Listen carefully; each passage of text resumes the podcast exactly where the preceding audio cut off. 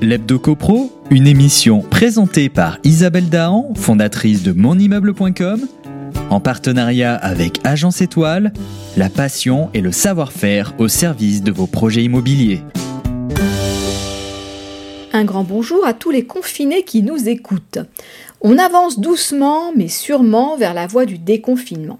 On sait à présent que le confinement sera maintenu jusqu'au 11 mai 2020. Alors que se passera-t-il après le 11 mai? Pour l'instant, c'est encore l'inconnu. J'ai pu participer très récemment à une conférence en ligne sur le Covid-19 et la copropriété, animée par Maître Olivier Brane, avocat honoraire, qui m'a apporté quelques précisions que je me propose de vous livrer dans la chronique d'aujourd'hui. Il faut à présent penser à l'étape d'après. Peut-être qu'il sera question de déconfiner par tranche d'âge ou et progressivement par région, ce qui est sûr, c'est que l'on ne va pas tous descendre dans la rue du jour au lendemain. Pour la gestion de la copropriété, ce n'est vraiment pas évident. Comme vous le savez, depuis la loi Elan de 2018, les copropriétés peuvent voter par correspondance avant la tenue de l'Assemblée générale au moyen d'un formulaire. Toutefois, on attend toujours la parution du décret qui fixera le modèle du formulaire. Pourtant, cela n'a pas empêché le syndic Homeland d'organiser avec succès la première Assemblée générale virtuelle avec vote par correspondance. Celle-ci a été organisée le 31 mars 2020 avec l'accord du conseil syndical d'une copropriété de huit lots principaux situés à Colombes en région parisienne. Toutes les étapes du nager ont été respectées et adaptées aux outils numériques. Pour en revenir à l'ordonnance du 25 mars 2020 sur l'urgence sanitaire, les contrats de syndic qui arrivent à échéance entre le 12 mars et le 24 juin seront renouvelés, mais les assemblées générales doivent être pour autant convoquées avant le 24 novembre 2020. La question se pose donc pour les contrats post-24 juin.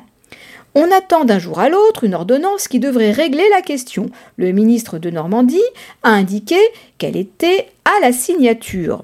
Donc, après le confinement, les AG annulés par la crise seront reconvoqués. Il faudra bien sûr invoquer dans la convocation les conséquences de la crise sanitaire qui a empêché la tenue de l'AG initiale. Il ne sera pas forcément nécessaire de notifier à nouveau les annexes des AG qui n'ont pas pu se tenir.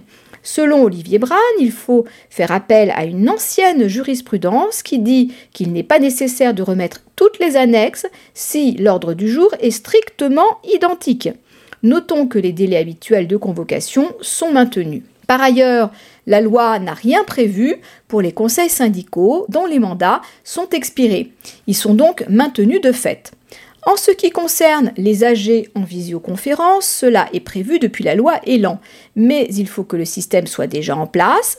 Cela veut dire que les copropriétaires ont déjà voté des devis et choisi la solution technique à mettre en œuvre a souligné également un point important de l'ordonnance du 25 mars sur le report des délais en copropriété. En effet, il est ajouté un délai supplémentaire de deux mois de contestation judiciaire des assemblées générales pendant l'état d'urgence. C'est-à-dire que si le délai tombe entre le 12 mars et le 24 juin, soit un mois après la fin de l'état d'urgence, il y aura une prorogation des délais. C'est le cas également pour la notification du procès verbal d'AG. Pour exemple, une AG notifiée le 6 mars peut être contestée jusqu'au 25 août. Un PV d'AG du 2 mars non notifié peut l'être dans le mois suivant, le 24 juin. Il est dit aussi dans cette ordonnance que les astreintes et les clauses pénales dans les contrats qui peuvent lier le syndicat des copropriétaires à des fournisseurs seront annulées pendant la période de confinement. Toutefois, pour les contrats, les dates de résiliation sont prorogées de deux mois. Ainsi, un contrat d'ascensoriste venant à expiration avant le 24 juin ne pourra être résilié avant le 25 août. Je vous donne rendez-vous lundi prochain pour un prochain point sur la situation. Restez vigilants, prenez soin de vous et continuez de nous suivre sur monimmeuble.com. L'Hebdo CoPro, une émission présentée par Isabelle Dahan, fondatrice de monimmeuble.com en partenariat avec Agence Étoile, la passion et le savoir-faire au service de vos projets immobiliers.